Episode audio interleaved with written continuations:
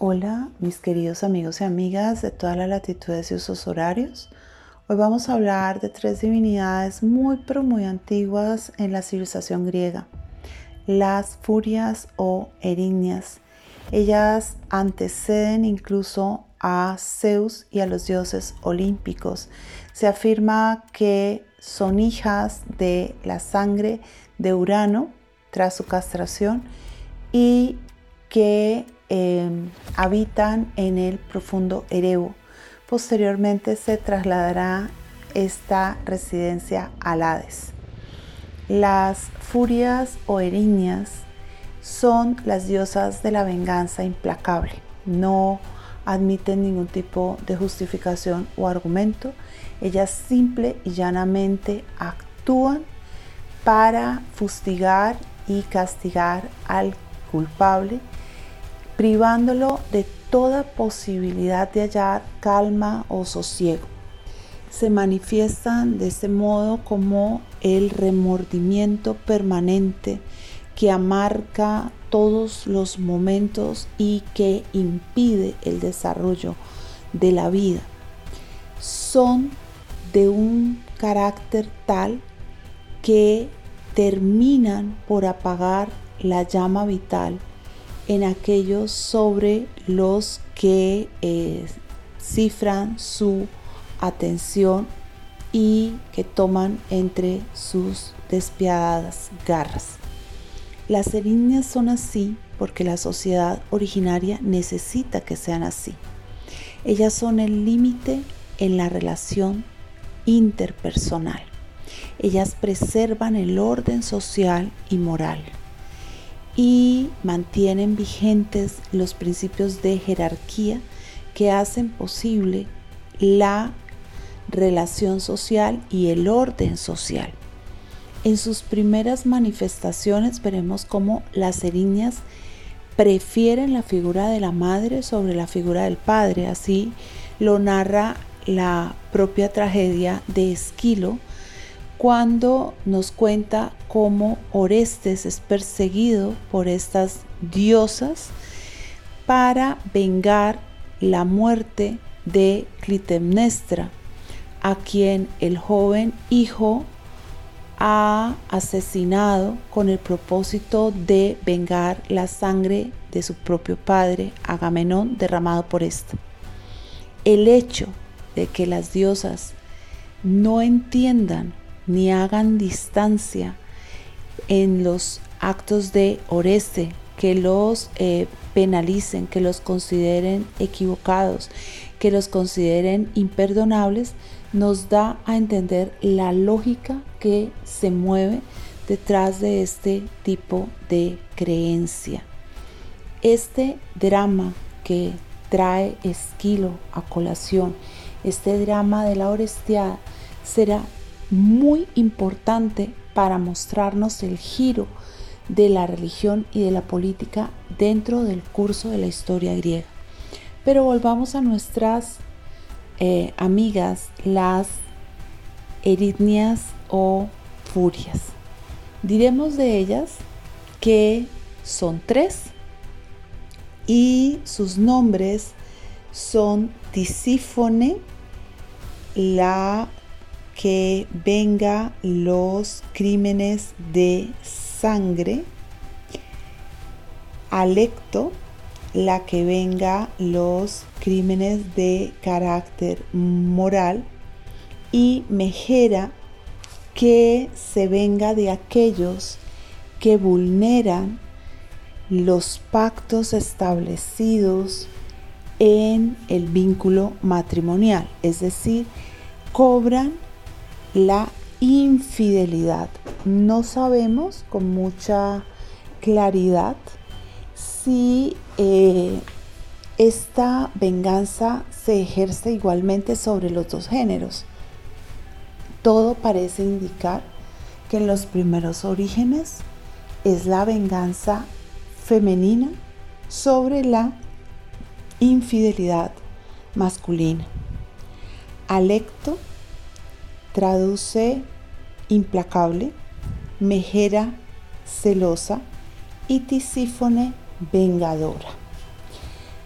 De acuerdo con el relato mitológico, su tarea consiste entonces en oír las quejas de los mortales contra la insolencia de los jóvenes que vulneran la persona y autoridad de los ancianos, de los hijos que actúan en contra de sus padres, de los huéspedes que infringen injusticias a sus anfitriones y de los amos de casa o ayuntamientos que no respetan a los suplicantes. Ellas castigan esos delitos, como les decía, acosando a los culpables. Ellos hacen ruido moral, son una conciencia que no puede estar en paz, que se amarga cada momento de la existencia, que no puede disfrutar ni de los alimentos, ni de las bebidas, ni de paz, ni de calma, ni de sosiego. Y de esa manera, como una voz alterna, como una angustia permanente, apagan la vida de aquellos eh, en quienes se centran para ejercer esta justicia originaria que no tolera, que no perdona, que no escucha, que no admite ningún tipo de argumento. Ellas eh, tienen una representación asimismo terribles. Aparecen con la imagen de mujeres viejas, decrépitas, muchas veces eh, desdentadas, con cabezas de perro, cuerpos negros como el carbón, alas de murciélago o de pájaro y ojos inyectados en sangre. Llevan en las manos azotes tachonados con bronce y sus víctimas mueren, como les decía, atormentadas. En general se considera que estas eh, divinidades eh, no aceptan ser invocadas de una manera banal. Por eso en la sola mención de su nombre ya es de por sí fatídica. Esto hace que se las denomine Euménides o que se las llame Euménides o bondadosas o que también se les llegue a dar el nombre de venerables diosas como una manera de conciliar sus eh, energías. Lo cierto es que las erignias o furias fueron muy temidas en los primeros tiempos. Se las relacionó con Urano, se dijo que habían nacido de la sangre derramada tras la castración de Urano por el miembro viril de esta divinidad y que vivían confinadas originalmente en el Erebo, en ese espacio oscuro. Posteriormente, ya en la época olímpica, las encontraremos residiendo en el Hades junto a las divinidades del inframundo, específicamente junto a Hécate. Se les sacrificaba originalmente ovejas negras y eran muy pero muy respetadas. Se llegó a creer que eran hermanas de las moiras. Es importante señalar que las erignias, como las moiras, como las górgonas, todas ellas son trinitarias, es decir, son aparecen en relaciones trinitarias, como aparecerá la enunciación de la triple diosa. Conforme los tiempos históricos cambiaron, llegaron los indoeuropeos, la forma de representar a las erignias también cambió. La justicia dejó de ser algo competente eh, de los dioses y pasó a ser competencia de los seres humanos. Eso es justamente lo que nos narra la Orestiada.